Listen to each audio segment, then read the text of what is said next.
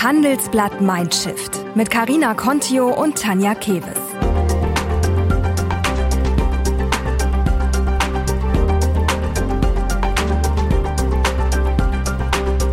Und das hören Sie heute bei Handelsblatt Mindshift. Es fällt dir schwer, Aufgaben an Kollegen abzugeben? Du verharrst in einem Job, der dich absolut langweilt und du sitzt Konflikte mit der narzisstischen Chefin lieber aus, als sie anzusprechen? Du fragst dich, wie du mit Misserfolg besser umgehen kannst? Psychologieratgeber, Podcasts und YouTube-Therapeuten bringen Licht in den dichten Wald der Emotionen und erleben gerade einen regelrechten Boom. Vor allem in der Pandemie sind sie für viele Menschen zu einem akustischen Antidepressivum geworden und eine Art Seismograph gesellschaftlicher Bedürfnisse. Expertin Stefanie Stahl gehört dazu. Die Diplompsychologin und Autorin ist Deutschlands bekannteste Psychotherapeutin. Seit über fünf Jahren hält sich ihr Buch Das Kind in dir muss eine Heimat finden auf der Spiegel Bestsellerliste und ist für viele Menschen ein echter Rettungsanker. In ihren millionenfach abgerufenen Podcasts So bin ich eben und Stahl aber herzlich verhandelt sie große Fragen und kleinere Alltagsprobleme. Auch bei konkreten Problemen im Job, die meistens mit den Gespenstern unserer Kindheit zu tun haben, gibt sie nützliche Kniffe an die Hand, mit denen wir ganz schnell wieder aus dem Sandkasten herauskommen. Ich spreche heute mit Stefanie Stahl darüber, wie sie zur Psychologie gekommen ist, wieso sie als Kind Zigaretten an Altkanzler Helmut Schmidt und US-Außenminister Henry Kissinger verteilt hat und warum wir uns im Job oft anders verhalten, als wir eigentlich sollten oder wollen. Viel Spaß beim Zuhören. Ja, hallo, ich begrüße Sie, liebe Frau Stahl. Sie sind uns wahrscheinlich aus Trier zugeschaltet. Ist das richtig? Genau, danke für die Einladung. Da war wahrscheinlich auch heute Nacht, äh, war es ein bisschen stürmisch, oder? Ja, aber heute Nacht war ich in Köln, weil ich da ah, gestern eine Aufzeichnung gut. hatte. Und äh, da hat es wahnsinnig gestürmt auch. Ja, war Ganz auch so ein bisschen mit Epizentrum. Ich bin jetzt aus Bonn gekommen. Ja. ja. Ähm, Steigen wir doch mal direkt ein. Wir haben ja so knapp 40, 45 Minuten Zeit. Mhm. Ähm, ich interessiere mich dafür, ähm, dass man hat ja Konflikte, die sich im Laufe des Lebens irgendwie ähm, auftun oder auch im Laufe der Karriere, die eigentlich immer irgendwie mit Gespenstern aus unserer Kindheit zu tun haben. Sie wissen ja, wer Ihre Bücher kennt, wie man sowas aus seinem Leben verbannt. Was mich jetzt erstmal auch interessiert, was waren denn Ihre Gespenster? Meine Gespenster? Mhm. Ähm ja, ich komme eigentlich aus einer überwiegend glücklichen Kindheit, muss ich sagen. Also ich habe jetzt nicht so schlimme Gespenster. Bei mir sind es eher so Schicksalsschläge. Also bei mir, mein Vater war relativ alt, als ich geboren wurde. Also da war der schon 50 und ist leider dann auch relativ früh gestorben. Da war ich erst 24 und viele andere Verwandte sind auch gestorben, so als ich so hm. in meinen 20er Jahren war. Mein Geburtshaus ist abgebrannt, da war ich 18. Also eher solche Sachen, die mich beschäftigen, mehr als diese äh, frühen Konflikte oder so. Hm. Sie haben gerade Ihren Vater auch angesprochen. Das finde ich sehr interessant. Der Walter Stahl mhm. war ja, äh, und das werden viele Handelsblatt-Hörerinnen und Hörer kennen, über 30 Jahre lang Geschäftsführer von der Atlantikbrücke ja. in Genau. Hamburg und Bonn. Ähm, und Sie schreiben das auf Ihrer eigenen Webseite, dass Sie als Kind zu Hause bei äh, diesen Partys mit prominenten Gästen Zigaretten so an Leute verteilt haben wie Helmut Schmidt oder Henry Kissinger. Also das ist wow. Äh, heute würde man ja das Jugendamt wahrscheinlich einschalten, oder? Ja, das habe ich dann gesagt, genau. Ähm, das waren halt damals so völlig andere Zeiten. Das waren so mhm. die auch die wilden 60er und 70er Jahre. Da wurde halt noch getrunken und die haben sich normalerweise auch nicht beim Gläschen Wein aufgehalten. Dann ging ja der Whisky. Direkt zum harten Stoff. ja, genau. Jeder Mensch hat damals irgendwie gefühlt noch geraucht und es gehörte mhm. einfach zum guten Ton, dass auf einer Party auch äh, Zigaretten rumstehen und verteilt werden. Es war halt ein komplett anderer Zeitgeist, als den wir heute haben.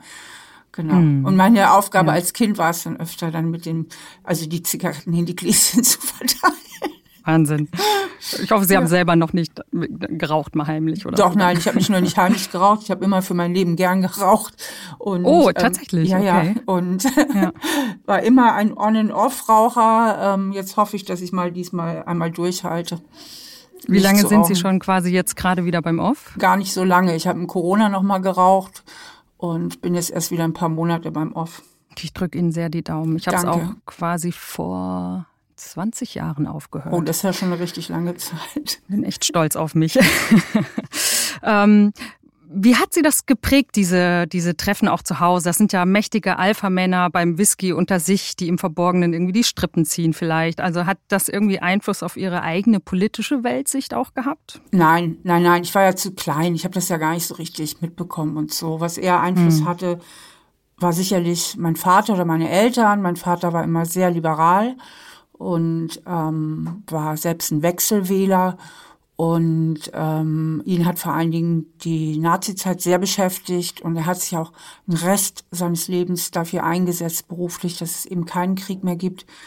Und ähm, äh, diese ganze Zeit, die hat, äh, da hat er oft drüber geredet und ich habe mir immer geschworen, dass es so wichtig ist, ähm, da wirklich Zivilcourage zu haben. Und so wurde ich auch erzogen. Mhm. Äh, das war ein sehr hoher Wert in unserem Elternhaus umso erschütterter bin ich, dass so viel anscheinend alles wieder zurückkommt. Also was wir so in den letzten zehn Jahren erleben, so ein Rückfall in so, in so alte Zeiten, also weltweit auch. Also wir waren ja schon mhm. so viel weiter in den 80er Jahren. Ähm, bin ich doch ziemlich fassungslos, ja. Ja, ich auch. Das ist ein richtiger Backlash. Ja. Ähm, ihr Vater war ja in US-Kriegsgefangenschaft ja. auch tatsächlich. Wahrscheinlich auch echt viele ähm, nicht so schöne Erfahrungen gemacht. In der ähm, Gefangenschaft hat er sehr gute Erfahrungen gemacht. Er hatte ein Riesenglück. Also wow, die okay. US-Amerikaner sind unglaublich gut umgegangen äh, mit hm. ihren Gefangenen und er hat da perfekt Englisch gelernt. Die haben da Universitäten gegründet und so. Also die in Russen, in Russland waren, die im Osten waren, die hatten es richtig, richtig übel. Die nach Amerika gekommen sind, die hatten richtig Glück. Oh, okay, ja. Nach einer kurzen Unterbrechung geht es gleich weiter Bleiben Sie dran. Kennst du schon aus Regierungskreisen? Den Podcast der Bundesregierung? Hier erfährst du, wie man sich die Arbeit der Bundesregierung vorstellen muss. Wir schauen, nein, wir hören in den Maschinenraum. Wie werden Entscheidungen getroffen? Und warum so und nicht anders? Themen, Ereignisse, Termine, Alltägliches. Über all das reden wir in Aus Regierungskreisen. Jetzt reinhören, überall da, wo es Podcasts gibt. Sie hätten ja wahrscheinlich, also die Familie hat ja wahrscheinlich echt gute Kontakte gehabt, auch so in Politik oder Wirtschaft, vermute ich jetzt einfach mal, da eine Karriere machen können. Sie sind trotzdem zur Psychologie gekommen, mhm. ähm, haben aber ja eigentlich auch wieder in die Fußstapfen des Vaters so angefangen, Jura zu studieren. Also wie kam der Schritt dann von Jura zur Psychologie? Ich fand halt Jura nach kürzester Zeit grottenlangweilig. Und meine Mutter war ja, ähm, die war ja Heilpraktikerin und ähm, auch Heilpraktikerin für Psychotherapie und die war da immer mächtig interessiert und auch richtig gut. Ich würde mal sagen, die war so ein Naturtalent. Und die hat die Psychologie heute damals abonniert mit dem ersten Heft, das erschienen ist. Und ich habe das schon immer als Jugendliche gelesen und habe mich immer total für Psychologie äh, interessiert. Nur als ich fertig war mit dem Abi, war der Schnitt wie so oft bei 1,0. Psychologie hat ja immer einen ganz, ganz hohen NC. Mhm. Und da konnte ich nicht mithalten. Ich hatte einen Schnitt von 2,3. Ich war auch nie so die fleißigste. Damals war man auch nicht so fleißig. Also ich finde 2,3 gut. Das ja, in meiner Zeit galt auch cool sein. Cool sein war in den 80ern mm. alles. So heute ist es irgendwie mm. ein mhm. ganz anderer Zeitgeist. Also und, ja. und dann habe ich erstmal mit Jura angefangen und dann fand ich das so langweilig und dann bin ich nochmal zur Studienberatung gegangen, habe nochmal nachgefragt und zufällig, zufällig war genau in einem Jahr mal der NC bei 2,3. Ich glaube seitdem auch nie wieder. Ach, krass, okay. Und da bin ich ja. reingerutscht.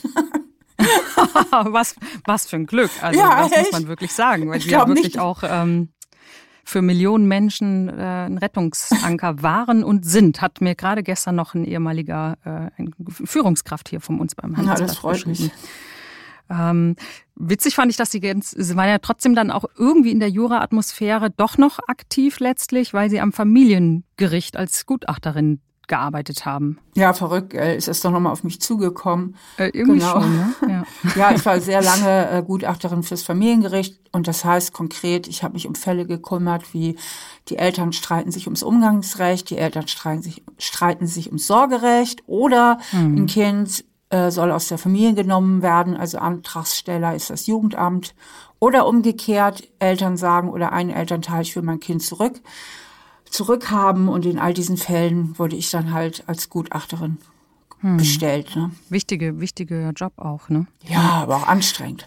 echt anstrengend. Anstrengend, oh, auf jeden Fall. Sie haben es ja dann auch auf, aufgegeben, sag ich jetzt mal, weil dann auch der Erfolg irgendwie kam durch die Bücher. Ähm, völlig zu Recht. Äh, noch eine letzte Parallele zu ihrem Vater, die ich äh, meine recherchiert zu haben. Äh, der war ja auch so eine Art Bestseller-Autor. Der hat äh, damals in Hamburg den legendären Ausgehführer Hamburg von sieben bis sieben geschrieben. Genau. Ich glaube, den gibt's vielleicht sogar heute noch. Ja. Und der ähm, war vor allem der, der, erste Gastronomieführer, das muss man sich Ja, der erste, genau, genau. Ja. Das war so 66, 67 genau. muss das gewesen sein. Und wenn man da jetzt so reinguckt, das waren noch viele Striptease-Schuppen drin, Musikclubs, Kultkneipen auf St. Pauli. Habe ich auch mal ein Jahr gelebt, toller Ort. Ähm, ich denke mal, da hat die Recherchearbeit auch mehr Spaß gemacht als die Schreibarbeit. Und ähm, bei ihr, bei, bei ihren Büchern ist es ja so, dass sie sagen, Sie sind, ja, haben sehr viele auch quasi inzwischen rausgebracht in unterschiedliche Richtungen. Äh, aber trotzdem finden Sie das Schreiben anstrengend, habe ich gelesen. Ist auch anstrengend. Ähm, ja, warum muten Sie sich das trotzdem zu? Sie könnten sich wahrscheinlich auch einen Ghostwriter inzwischen leisten. Nee, nee, nee, das geht nicht. Das, das, geht nicht mit dem Ghostwriter, weil ich so eine eigenartige... Ja, ist schon sehr persönlich auch, ne? Ja. Nee, weil ich auch so eine eigenartige Art zu schreiben habe. Und zwar ähm, fange ich immer mit der ersten Zeile an und höre mit der letzten auf. Und ich weiß zwar, über was ich schreiben will und ich habe auch ein grobes Konzept im Kopf, aber im Grunde entwickle ich das Buch von innen heraus, also Satz auf Satz und es gibt ja Menschen, die können das komplett vorstrukturieren, mhm. bis in die kleinsten Unterkapitel. Das kann ich nicht, weil sich ganz, ganz viel aus dem Schreiben heraus ergibt. Das heißt, ich sortiere auch noch vieles beim Schreiben. Könnte allerdings auch der Grund sein, warum viele Menschen sagen, dass die Bücher so gut lesbar sind. Also ähm, vielleicht, weil ich so eine stringente Struktur dadurch auch verfolge. Und das ist eben sehr anstrengend, weil ich auch sehr viel nachdenken muss beim Schreiben, weil ich ja auch viel Innovatives schreibe. Es ist ja nicht so, dass ich Fachliteratur lese und sage, aha, so ist das und jetzt erkläre ich das mal einem Laien, damit er es auch versteht, sondern ich lese Fachliteratur, mache meine Arbeit als Psychotherapeutin und mache nochmal eigene neue Querverbindungen auch auf. Genau, das ist ja auch das, was sie auszeichnet, auch dass sie es dann am Ende tatsächlich so gut runterbrechen und auf Augenhöhe vermitteln können, dass es einfach sehr, sehr viele Menschen anspricht. Ne? Ja, und das ist eben, also Schreiben ist einfach anstrengend. Das sagen ja auch ganz, ganz viele Journalistinnen. Also das ähm, finde ich auch absolut, schwer. Also viele, viele Journalisten, mit denen ich gesprochen habe, sagen ja, geht mir auch so. Also das Schreiben ist eigentlich mal der lästigste Part an dem Beruf. Mhm. Also ich finde auch immer Recherche besser als das Aufschreiben dann letztlich und bin dann auch so ticke dann so ein bisschen wie Sie. Also ich habe ja gelesen, Sie sind auch eine Fühlentscheiderin. Das heißt, man lässt sich so ein bisschen das von den Emotionen vielleicht leiten und guckt und ist so ein bisschen eher locker als organisiert und so. Und dann guckt man halt mal, was am Ende bei rauskommt und fängt erstmal an. Ähm, was ich mir überlegt habe. Also ich glaube, Sie bekommen wahrscheinlich extrem viele Anfragen von Leserinnen und Lesern, die bei Ihnen dann auch äh, im nächsten Schritt unbedingt eine Therapie machen wollen. Haben Sie für sowas überhaupt noch Zeit, neben Ihrer Arbeit als Autorin und Speakerin und Podcasterin und jetzt noch mit YouTube-Kanal? Also kommt sowas noch rein? Also kriegen Sie das unter? Ähm, ich habe beschlossen, dass ich dieses Jahr das auslaufen lasse und ab nächsten Jahr keine Therapie mehr anbiete. Aber ich habe ja auch meinen Therapie-Podcast. Also ich werde weiter Therapiegespräche haben, nur eben in dieser Podcast-Form.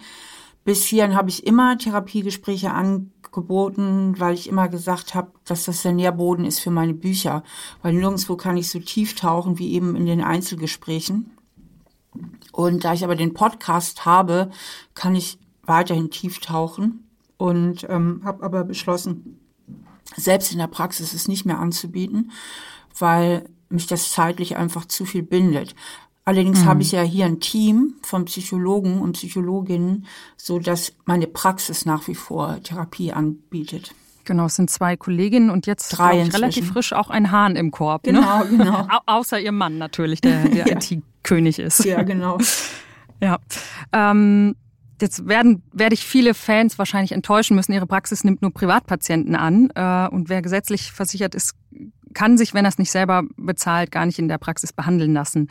Ähm, es gibt natürlich auch andere gute Therapeutinnen und Therapeuten äh, auf der Welt. Und ähm, das Problem ist aber ja oft, dass man so wenige, ähm, ja, wenige ja, die Wartelisten sind lange. Man muss unglaublich lange warten, bis man einen Platz bekommt. Ähm, würden Sie sagen, dass das, äh, dass man sich mit einem Buch selber therapieren kann oder dass das auch was Gutes sein kann, um so eine Wartezeit irgendwie zu überbrücken? Und ähm, ja, bei wem kann das funktionieren? Bei welchem Menschentyp und wo gibt es da vielleicht eine Grenze? Also wir haben ja in unserem Beruf wie in allen anderen Berufen auch eine Normalverteilung.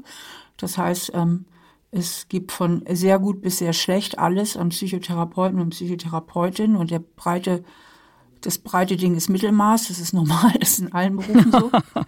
Und ja. äh, ein guter Ratgeber hilft besser als eine schlechte Therapie. Ähm, und viele Leute haben mir geschrieben auch schon, dass ihnen meine Bücher mehr geholfen hätten als auch diverse Psychotherapien vorher. Das gilt natürlich nicht für alle Psychotherapeuten und Psychotherapeutinnen, aber das Wichtigste ist ja, dass man wirklich den roten Faden versteht und den roten Faden an die Hand bekommt. Und ähm, das, denke ich, ähm, vermitteln zumindest meine Bücher. Insofern kann man sich schon mit Ratgebern sehr, sehr weit ähm, selber auch therapieren. Und das machen eben auch viele Leute. Das weiß ich eben von den sehr vielen Zuschriften, auch von den vielen Kritiken, die ich eben im Internet lesen kann. Und ähm, ich sage ja immer, meine Bücher sind Therapie, also Psychotherapie zum selbermachen für alle Normalgestörten.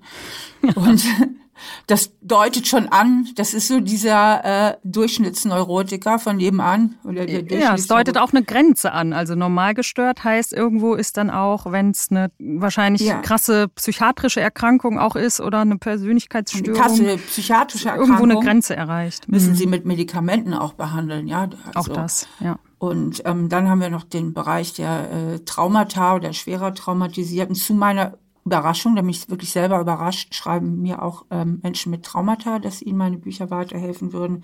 Und trotzdem ist es natürlich ganz toll, wenn man ein größeres Päckchen zu tragen hat und ähm, überhaupt, manche Menschen fällt es einfach schwer, ähm, überhaupt so zu lesen, das alles sich selber zu arbeiten, erfordert ja auch wirklich Disziplin, muss man sagen. Mhm. Es ist natürlich toll, äh, dass es auch viele gute Kollegen und Kolleginnen gibt, an äh, die man sich dann auch wenden kann, wenn die auch irre Wartezeiten haben, aber das liegt eben an unserer, an unserer Politik. Gell? Wir haben zu wenig, die ja. zugelassen sind.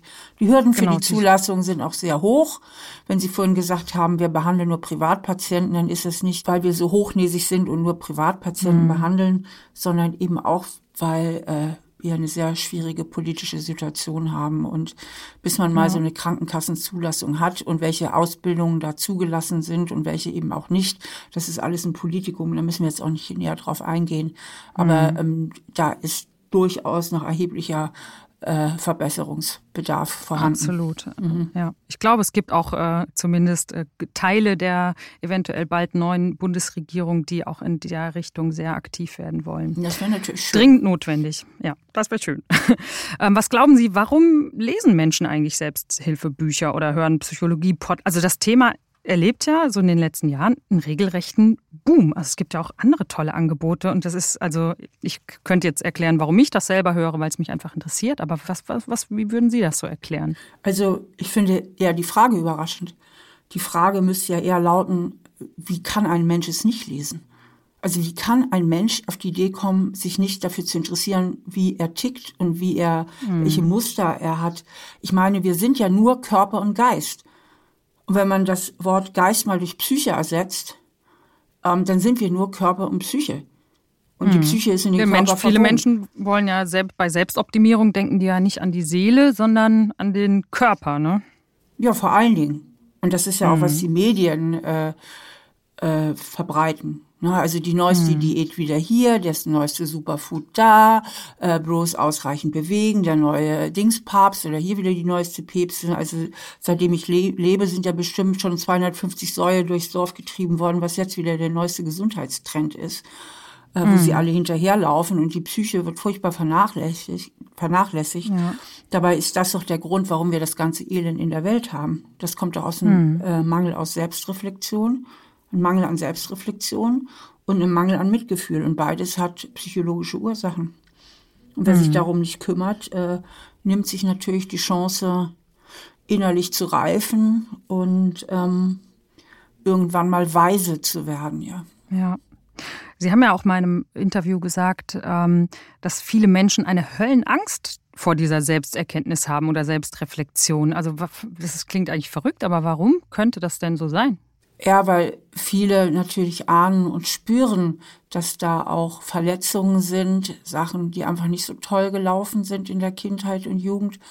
Und ähm, das kann natürlich auch ganz alte Schmerzen wecken, wenn man da nochmal hinfühlt und hinguckt und ähm, oder sich eingesteht, ach Mensch, mit meiner Mutter oder mit meinem Vater, mit beiden, das war ja wirklich schwierig. Also es stürzt viele Menschen ja auch in tiefe Loyalitätskonflikte ihren Eltern mhm. gegenüber. Aber ich glaube, viele haben auch so ein falsches Bild, so ein bisschen, was man äh, oder welche, welche Dosis man aufarbeiten muss. Also ich sag, habe eine Freundin, der ich das gerne äh, oder der ich immer schon ans Herz lege, mal eine Therapie zu machen. Ähm, die sagte, ja, aber warum die ganzen alten Kamellen aus der Kindheit wieder rauskramen? Aber man muss ja gar nicht alles wieder rausholen. Es reicht ja, würden Sie wahrscheinlich auch so sehen, dass man, wenn man einen Teil sich anguckt, wo sich vielleicht ein typisches Fehlverhalten oder problematisches Verhalten entwickelt hat und daran arbeitet, dann muss man nicht die 20 anderen schlechten Erfahrungen auch noch rausholen, oder? Ja, das ist ja, was ich immer sage. Also früher war ja so ein Paradigma in der Psychotherapie mhm. und das ist, besteht zum Teil immer noch. Man muss alles aufarbeiten, aufarbeiten, aufarbeiten, ne? Und dann genau. irgendwie durch die letzten Provinzen seiner Seele latschen, sage ich immer. Ne? Psychoanalyse. Und, ja, genau. Äh, furchtbar. Und äh, ich sage immer, das ist sowieso einer meiner Lieblingswörter. Der rote Faden. Ich weiß nicht, wie oft ich diese Formulierung schon benutzt habe. Fällt keine bessere ein. Ne? ja, genau. Ähm, dass man wirklich die Zusammenhänge einfach versteht. Ja, wenn ich grundsätzlich verstanden habe, okay, meine Eltern waren irgendwie überfordert, ich konstruiere jetzt mal ein Beispiel, mhm. und ein bisschen gestresst. Und deswegen hatte ich oft als Kind das Gefühl, dass ich irgendwie zur Last falle und mich sehr anpassen muss, damit ich hier irgendwie klarkomme. Und das war so die Atmosphäre in meinem Elternhaus. Und deswegen, weil das ja mein Gehirn geprägt hat, nur deswegen ist es ja überhaupt so wichtig, äh, sich um die Kindheit zu kümmern, kann ich aber gleich nochmal näher begründen. Auf jeden Fall hat mhm. das jetzt mein Gehirn geprägt und deswegen glaube ich heute immer noch ganz häufig, ich muss wahnsinnig lieb und artig sein und ich muss alle Erwartungen erfüllen und ich darf bloß keine Fehler machen und am besten bleibe ich immer schön in der Defensive, damit mir keiner was anhaben kann. Ja, dann ist das eine ganz alte Prägung, dann ist das ein Muster aus der Kindheit, das hat aber mein Gehirn geprägt. Das heißt, das ist meine heutige Realität und wenn ich das nicht reflektiere, was ja nichts anderes heißt, als dass ich von außen mal drauf gucke, und wenn ich nicht verstehe, dass es sich hierbei um eine rein willkürliche Prägung handelt, die aber bis heute zum größten Teil mein ganzes Denken, Fühlen und Verhalten bestimmt. Wenn ich das nicht verstehe, dann bleibe ich ewig in diesem Muster gefangen. Das heißt, ich bin der Sklave meiner eigenen Projektion. Und das kann ja wohl nicht sein. Also deswegen ist das so wichtig, die aufzulösen. Und wenn ich dabei keine große politische Reichweite habe, na, dann ist noch viel, vielleicht egal. Dann quäle ich damit vielleicht nur meine Ehefrau und meine Nachbarn mit meinem Verhalten. Aber wenn ich dann noch jemand bin, der große Reichweite hat, ja, dann mhm. ähm, können diese Projektionen und diese ganzen Wahrnehmungsverzerrungen natürlich auch viel Unheil anrichten. Ja, mir kommt sofort so jemand wie Donald Trump irgendwie in den Kopf gerade. Ja, der ist ja schwer gestört. Absolut. Ich weiß gar nicht, ob ich das so sagen darf. Aber, aber da wenn Sie sagen. Das. Aber da gibt es ja noch viel mehr, ne? Und die eben auch eine riesige Reichweite haben. Aber da gibt es auch Millionen von einfachen Leuten, die halt wählen gehen. Und na, also es gibt so, so, so mhm. viel Elend in der Welt. Und das alles aus diesem Mangel an Reflexion, an Wissen und an Mitgefühl. Ja, das sind die, das sind die drei großen Pfeiler, würde ich sagen, und halt falschen Werten auch. Hm. Warum so viel das heißt, Elend also passiert. So, ja, das heißt, solange wir uns nicht damit beschäftigen, äh, wie unser psychologisches Programm, unsere Software irgendwie ge geschrieben wurde, können wir die auch nicht umprogrammieren. Ich muss es ja erkennen. Wenn mhm. ich überhaupt nicht weiß, dass ich ein Muster habe, wie soll ich es denn dann verändern? Also ich muss es ja erstmal erkennen. Mhm. Und ja. das können wir Menschen. Wir sind zumindest ausgestattet mit den Möglichkeiten zur Selbstreflexion. Aber ja. ähm, man muss es Aber ja manchmal verstehen. schwierig, wenn man, wenn man einen narzisstischen Chef hat, dann kann man dem ja nicht sagen, du guck dir mal deine Kindheit an. Genau, genau. Dann kann man Obwohl es wahrscheinlich ein wichtiger Tipp wäre, ne? Aber richtig. Und dann muss man sich aber fragen, ähm, muss ich hier wirklich bleiben in der Stelle? Oder habe ich vielleicht ein übertriebenes Sicherheitsmotiv? Oder habe ich mhm. vielleicht einen übertriebenen falschen Ehrgeiz? Ähm, was sind meine Anteile, die mich hier verharren lassen? Mhm. Oder was kann ich meinerseits tun, dieses gestörte Verhalten, was er an den Tag legt, mehr bei ihm zu belassen und nicht immer so persönlich zu nehmen und mir das zu Herzen zu nehmen. Also auch da sind ja noch Handlungsspielräume, die man hat, wenn man über seine eigenen Anteile nachdenkt. Hm. Es gibt ja viele Leute, die im Job verharren, obwohl sie eigentlich zu Tode gelangweilt sind. Ja, das ist schlimm, ne? Ja. Da steht ja meistens Sicherheitsbedürfnisse dahinter. Ja, überhöhte Sicherheitsbedürfnisse, manchmal auch Sachzwänge. Ähm, aber auch die muss man hinterfragen, mhm. ob das, die wirklich so zwingend notwendig sind, ja. Ob es das wert ist, dass man genau. wirklich nur noch unglücklich jeden Tag aufsteht. Ne? Ja. ja. Was sind denn so typische Prägungen aus der Kindheit, die uns im Job Probleme bereiten? Gibt es da sowas, was Sie in den Behandlungen häufig entdecken? Ach, im letzten geht es immer um dasselbe. Wir sind psychisch auch ziemlich simpel konstruiert, muss ich sagen. Unsere Psyche hat eine klare Architektur, von der leider nur sehr wenig Menschen wissen. Und ähm, die ist viel, viel einfacher noch als unsere körperliche Architektur. Und es geht immer um dieselben psychologischen Dimensionen und Prinzipien. Und eins, also die Hauptdimension oder mit das Epizentrum unserer Psyche ist halt unser Selbstwertgefühl. Und im letzten ist das der Dreh- und Angelpunkt jeglicher Probleme, ob ich jetzt im Job Probleme habe oder sonst wo Probleme. Denn letztlich sind im Grunde alle unsere psychischen Probleme auch Beziehungsprobleme.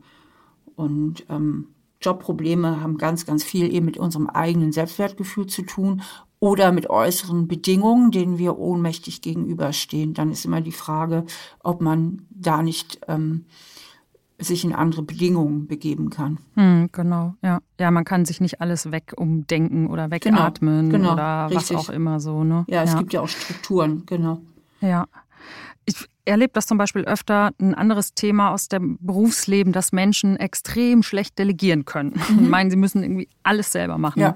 Ähm, was könnte denn hinter sowas stecken und wie findet man raus aus so einer Falle? Dahinter steckt ein überhöhtes Kontrollbedürfnis und das Kontrollbedürfnis interagiert auch wieder mit dem Selbstwertgefühl. Das heißt, wenn ich alles unter Kontrolle haben muss, dann habe ich im tiefsten Angst, mich angreifbar zu machen. Und mein Lösungsversuch ist, ich mache am besten alles selbst, dann habe ich so viel Kontrolle, dass ich ähm, die Risiken am besten abschätzen kann, weil dahinter steckt ja eine tiefe Überzeugung, wie zum Beispiel, ich darf keine Fehler machen. Hm.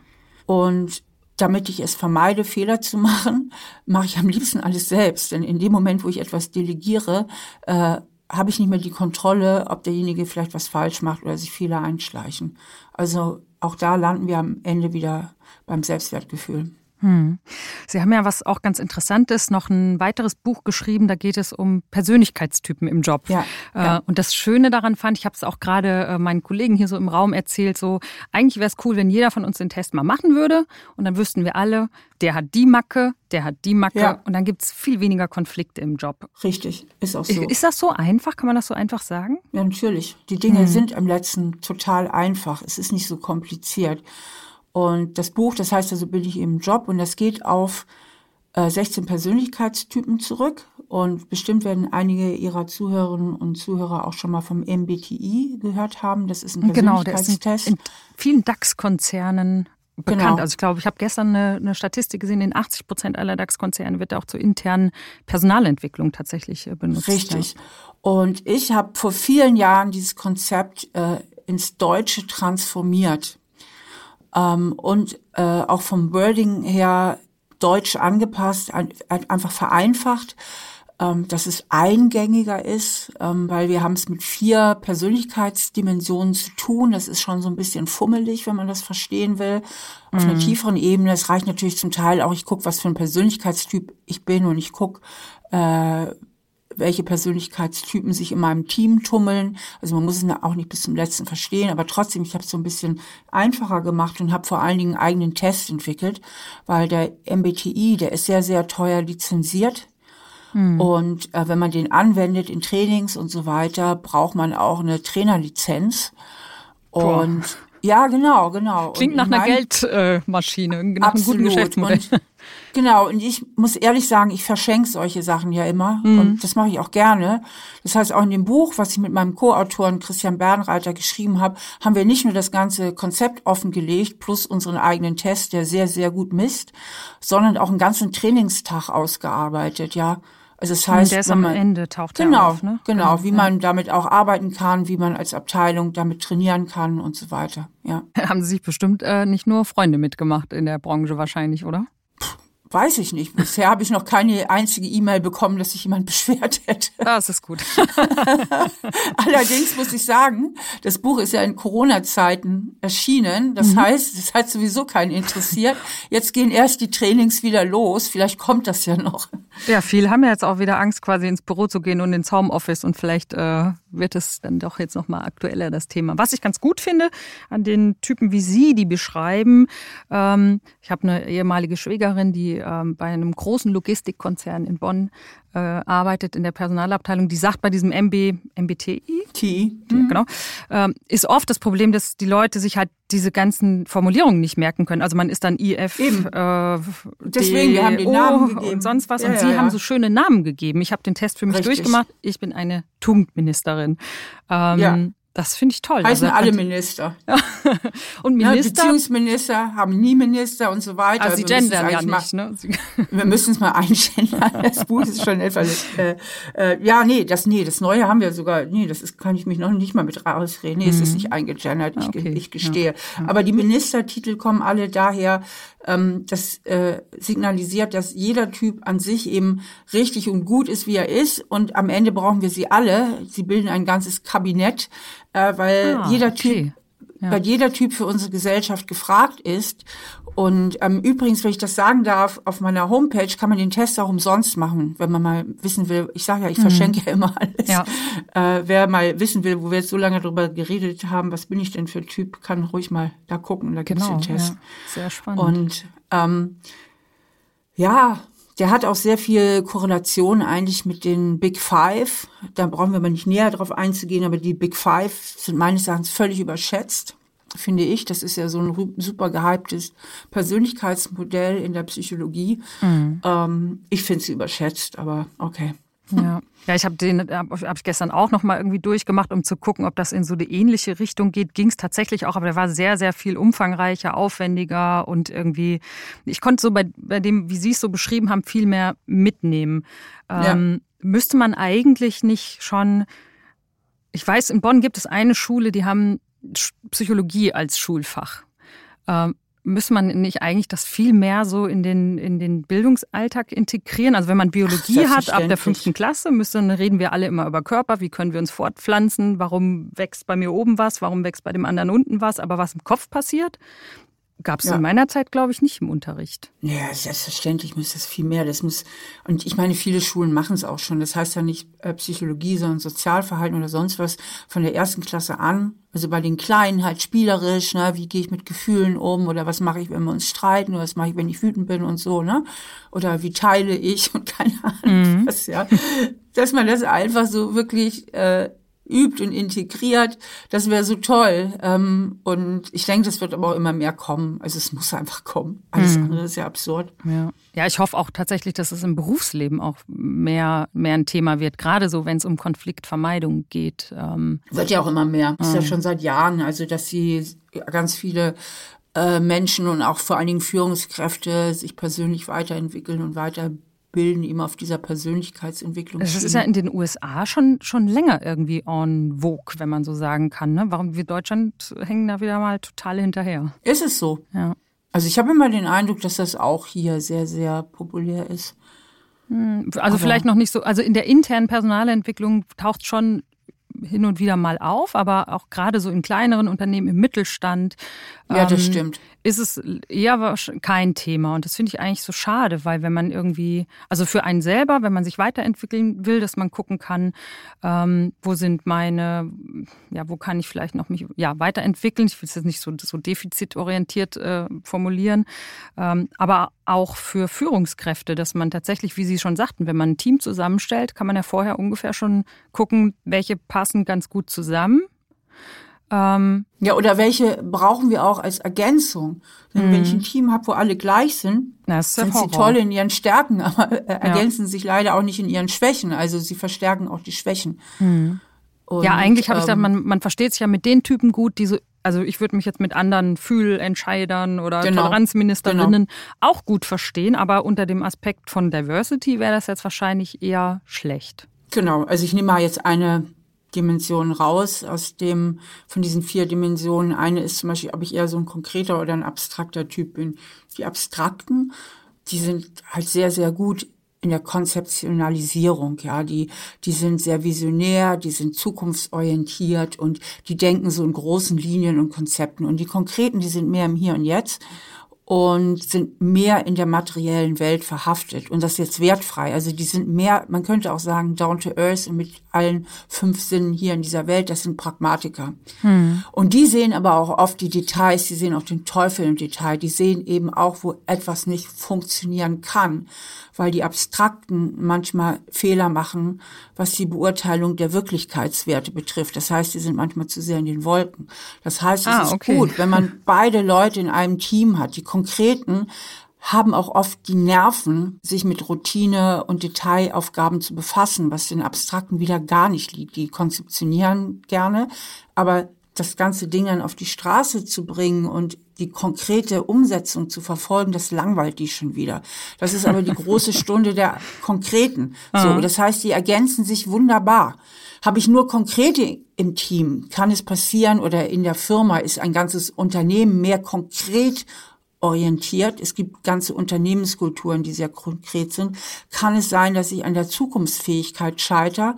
Habe ich nur abstrakte und zu wenig konkrete? Kann es sein, dass meine tollen Ideen und Konzepte einfach an der Realität scheitern, weil sie hm. so nicht umsetzbar sind? Das heißt, auf der einen Seite braucht man die, die sich was ausdenken, so, wo wollen wir hin? Was, wer sind wir? Was wollen wir machen? Was wollen wir Geiles erreichen? Und die anderen sind die, sag ich jetzt mal, die Controller, die sagen so, wie, wie bezahlen wir das denn, was der oder die genau. da eigentlich machen will, ja, so, ne? Genau braucht man Und beides, die auch wirklich ja. die konkrete Umsetzung dann planen und durchführen. Ja. Wie sind Sie denn darauf gekommen, so diesen, diesen, dieses Buch auch für diese, ja, für den beruflichen Bereich zu schreiben? Eigentlich ja, kommt das ja von einem ganz anderen Thema. Genau, das lag irgendwie in der Luft. Ich hatte das Buch ja, so bin ich eben, das war eigentlich mein allererstes Buch, was ich überhaupt geschrieben habe äh, vor 15 Jahren und da habe ich dieses ganze Konzept fürs Privatleben, für private Leute, weil das gab es überhaupt nicht so. Fürs Private waren wir in Deutschland die Ersten so. Und viel, viel später ähm, auf einem meiner Seminare hat mich mein Co-Autor, der dann auch tatsächlich mein Co-Autor wurde, der Dr. Christian Bernreiter, angesprochen, ob ich nicht Schluss hätte, das auch mal für einen wirtschaftlichen Kontext zu machen. Habe ich gesagt, mache ich sehr gerne. Da ich aber selbst gar nicht so in der Wirtschaft unterwegs bin, würde ich mich wohler fühlen, wenn ich einen Co-Autor dabei hätte, hm, der genau ah, in diesen okay. Kontexten sich auch wirklich auskennt. Und so ist dann halt auch diese Co-Autorenschaft äh, zustande gekommen. Ja. Sie haben ja immer selbstständig quasi gearbeitet und waren jetzt immer. Ich war nicht einen Tag meines Lebens angestellt. Konzern. Das muss man sich mal vorstellen. Bereuen Sie das? Würden Sie gerne? Nee, gar nicht. Nee? Es war aber auch nicht so geplant. Ich habe ja nicht damals nach dem Studium gesagt, ich will nie angestellt sein, sondern es hat sich so ergeben. Wie sind Sie ja. eigentlich von Hamburg nach Trier gekommen? Ja, weil das ein NC-Fach ist, also Numerus Clausus, und dann wirst du ja verteilt. Und dann habe ich halt einen Studienplatz in Trier bekommen. Das hat mir ah, aber auch ah, sofort okay. gut hier gefallen. Sie sind ja da geblieben und ich habe hab gerade gestern noch mal geguckt. Ich glaube, Sie sind jetzt die fünfte Gesprächspartnerin aus Trier. Da ist irgendwie Echt? ein Nest an sehr klugen Frauen. Echt? Ja, tatsächlich. Also wirklich hat die, die Verena Huberts, die jetzt Direktkandidat, ähm, Kandidatin und auch einen Platz gewonnen hat für die SPD, nach Berlin gegangen ist. Ähm, mhm. Die Enise Lauterbach, das ist eine Chefärztin gewesen, die gekündigt hat, um ein Start-up zu machen. Katharina Barley hatten wir schon hier mhm. in der Runde. Die habe ich auch persönlich schon kennengelernt, ja. Genau. Und äh, jetzt haben wir sie dabei. Ich glaube, da haben wir schon fünf, ne? Wahnsinn. Scheint eine gute Ecke zu sein. Mit Wein und die Nähe zu äh, Luxemburg. Mosel. Mosel, genau, Luxemburg ist sehr cool und ich liebe auch die Mosel. Ich liebe auch die Eifel und den Hunsrück, weil ich unheimlich gerne in Wäldern wandern gehe. Und hier ist, glaube ich, eine der schönsten Wandergegenden von Deutschland, würde ich sagen. Mm, absolut. Ich war neulich an der Moselschleife. Mm, ja, die ist toll, ne? Ja. Nach einer kurzen Unterbrechung geht es gleich weiter. Bleiben Sie dran. Kennst du schon aus Regierungskreisen? Den Podcast der Bundesregierung? Hier erfährst du, wie man sich die Arbeit der Bundesregierung vorstellen muss. Wir schauen, nein, wir hören in den Maschinenraum. Wie werden Entscheidungen getroffen? Und warum so und nicht anders? Themen, Ereignisse, Termine, Alltägliches. Über all das reden wir in Aus Regierungskreisen. Jetzt reinhören überall da, wo es Podcasts gibt. So, jetzt kommen wir zur Schleife. Wir müssen langsam mal unsere Gesprächsschleife leider schon so ein bisschen anfangen zuzuschnüren. Ähm, Sie haben ja in Ihren Podcasts auch ähm, manchmal prominente Gäste. Atze Schröder mhm. war so einer, ganz großartige Folge. Mhm. Ähm, wenn, wenn Sie sich jetzt jemanden aussuchen könnten aus der Wirtschaft oder aus der Politik, wen hätten Sie da gerne mal in der, in der, auf, der, auf der virtuellen Couch, auf der Podcast-Couch mhm. sitzen, liegen? Aus der Politik und Wirtschaft, da fällt mir gar keine ein, die langweilen mich eigentlich im Großen und Ganzen. Nicht mal Donald Trump? Ach nö, das, was soll ich mit dem? Also, Hoffnungsloser das wär, wär, ja, das wäre ein völlig einseitiges Gespräch. Also mich interessieren eher die Glamour-Leute. Tatsächlich. Ja, ja, wirklich. Äh, finde ich irgendwie spannender. Oder große Schriftsteller oder Schriftstellerinnen, sowas würde mich mehr interessieren als Politik und Wirtschaft. Die geben mhm. sowieso immer so vorgefertigte Antworten.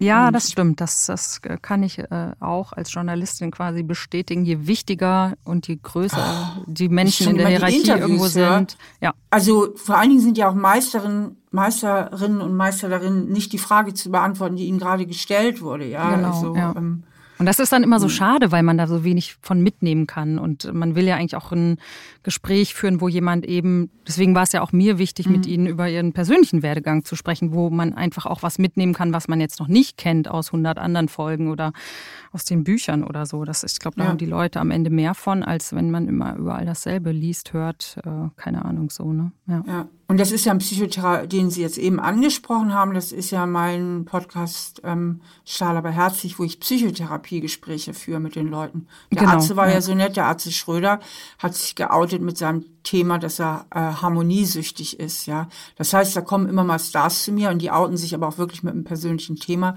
über das sie mit mir gerne sprechen möchten als Psychotherapeutin. Mhm. Äh, Glaube ich nicht, dass ich da jemanden finden würde aus Politik und Wirtschaft. Es geht. Also ich hatte tatsächlich, ich bin ja auch immer jemand, der das Thema psychische Gesundheit oder auch über eine psychische Erkrankung zu sprechen in der Öffentlichkeit, das sehr treibt und ähm, selber eine Depression und setze mich da auch für ein, für mehr Offenheit und dass das nicht mehr so ein Tabu ist, gerade auch im Berufsleben. Und ich habe tatsächlich einen ganz tollen Manager aus dem MDAX gefunden.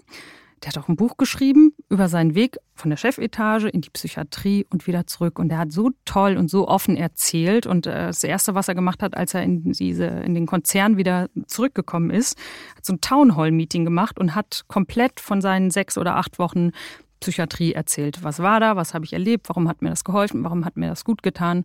Das war eine, es war ein IT-Konzern, das ne? war eine mega gute Resonanz. Und Toll. daraus hat er dann auch ein Buch geschrieben. Und das finde ich, ähm, sowas braucht man mehr. Also vielleicht, wenn Sie Absolut. Äh, das wäre vielleicht auch so ein ganz interessanter Gast für Sie. Also, dass man auch echt mal so in der Wirtschaft da ruckelt. Also in der, in der Gesellschaft gibt es ja viele Männer jetzt auch, die, sage ich mal, sich outen in Anführungsstrichen. Manchmal denke ich, es ist jetzt irgendwie das neue Heldentum, dass man die Hosen runterlässt und sagt, ja, ich habe Depressionen. Ähm, äh, der Kurt Krömer zum Beispiel. Dann gibt es noch den, ich glaube, den Herrn Sträter, heißt der Sträter? Ein Comedian auch? Mm, ich weiß es nicht genau. Genau, und das finde ich eigentlich total toll. Aber das ist ja, ja in so Medienberufen oder im, so, im, das ist ein Bereich, wo man sich vielleicht eher erlauben kann als in so einem krassen DAX-Konzern jetzt. Aber da brauchen wir auch mehr Menschen, die irgendwie wirklich offen und mutig drüber sprechen. Ich schicke die mal zu Ihnen in den mir, Podcast. Genau, können sich gerne bei mir bewerben. Ja, schön. Ja, ich bedanke mich für das interessante Gespräch. Wir hätten in sehr, sehr viele Richtungen noch viel tiefer einsteigen können. Leider haben wir die Zeit hier nicht, aber ich denke, dass unsere Hörerinnen und Hörer trotzdem ganz, ganz viel mitgenommen haben. Und das Tolle bei Ihnen ist ja, dass Sie so ein, äh, ein Wunderwerk sind. Es gibt ja nicht nur ein Buch, sondern es gibt einen Podcast und einen YouTube-Kanal und man kann wirklich äh, mehrdimensional sich quasi Frau Stahl einverleiben. Und das macht es auch so besonders, finde ich, das ganze Paket. Also vielen Dank nochmal, dass Sie sich die Zeit ja, danke Ihnen. Dankeschön. Vielen lieben Dank, dass ihr auch heute wieder dabei wart. Für mich war das jetzt die letzte Folge nach zweieinhalb tollen Jahren mit Handelsblatt Mindshift. Ich bedanke mich bei allen treuen Fans und Zuhörerinnen und zusammen mit meiner Kollegin Tanja Kewes übergeben wir diesen Podcast jetzt an unsere Kolleginnen Kirsten Ludowig und Charlotte Haunhorst. Feedback schickt ihr uns wie immer an mindshift.handelsblatt.com. Und damit ihr keine Folgen verpasst, abonniert den Podcast doch gerne. Ich bin jetzt weg. Tschüss!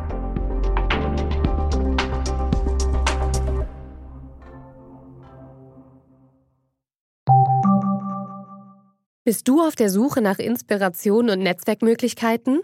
Dann ist das Summer Camp der Handelsblatt Media Group genau das Richtige für dich. Treffe über 800 EntscheiderInnen, nimm an interaktiven Workshops teil und werde Teil der einzigartigen Camp Community. Wir wollen gemeinsam mit dir die Zukunft unserer Wirtschaft gestalten und aktuelle Herausforderungen angehen. Erfahre mehr und sichere dir noch heute dein Ticket auf hmg-summercamp.de.